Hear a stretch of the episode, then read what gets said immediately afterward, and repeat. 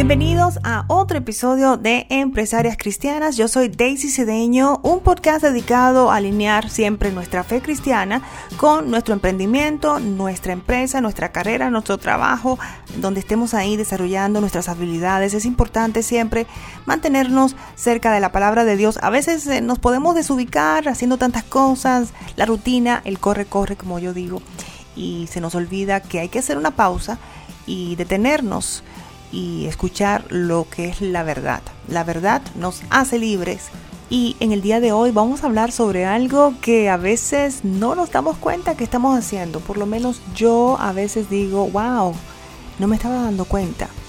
Y una de esas cosas que a veces hacemos en auto, autopilot, piloto automático, es la desesperación porque no se dio ese proyecto, porque estamos siempre el corre corre, porque siempre, porque tal vez estamos así pensando que tal vez debemos haber hecho esto, lo otro.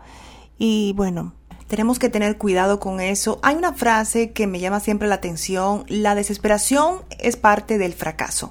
¿Cuántas veces hemos escuchado esto y una otra vez? Y es tan cierto, es increíble que a veces no nos damos cuenta que el desesperarnos es simplemente ir en el sentido contrario de encontrar la paz. Cuando nos desesperamos, hablamos de más, nos podemos equivocar con las palabras, tomamos decisiones sin examinar las consecuencias, nos agitamos hasta físicamente y hasta llegamos a ofender a nuestros seres queridos. Increíble, ¿verdad?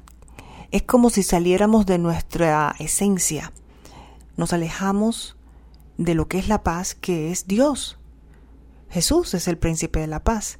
Y en el momento en que nos desesperamos es cuando dudamos. Es lo que yo siento. Dudamos de nuestro Padre, a pesar de que no lo queremos admitir, dudamos de su cercanía, de su protección. Y yo sé que no es fácil cuando tienes números rojos, cuando ves situaciones difíciles, cuando ese negocio tal vez no se dio lo que tú creías que debió haberse dado y no se dio. Y la desesperación puede llevarnos a extremos que pueden ser destructivos. Y e invito a, a examinar lo que es la palabra desesperación. Desesperación es no esperar tu tiempo. Tan simple como eso. Pues tu tiempo ya está planeado. Mi tiempo ya está planeado. Ya mi tiempo fue diseñado, pautado, dibujado con los matices de mi historia. Porque lo que crees ser tu tiempo, tal vez simplemente no lo es. Al menos que preguntes a quien te diseñó. Él sí sabe. Él calculó cada función y cada metro de la gráfica de tu existencia. Él sabe cuando vienes, cuando vas, cuál es tu misión, la que Él puso en tu corazón, y te creó desde el amor. Y así debemos nosotros co-crear. Pero para eso necesitamos creer. Crear, pero tenemos que creer primero. Creer que es posible, creer que el tiempo de Dios es perfecto, creer que cuando las cosas se van a dar si Dios lo permite es porque así será.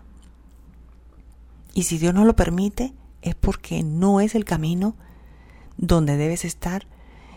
Hay que dejar ir, tratar de descansar en Él, tratar de liberarnos de esas expectativas del mundo, de lo que nos dice las estadísticas. Sí, por supuesto, tenemos que ver analizar cosas y eso.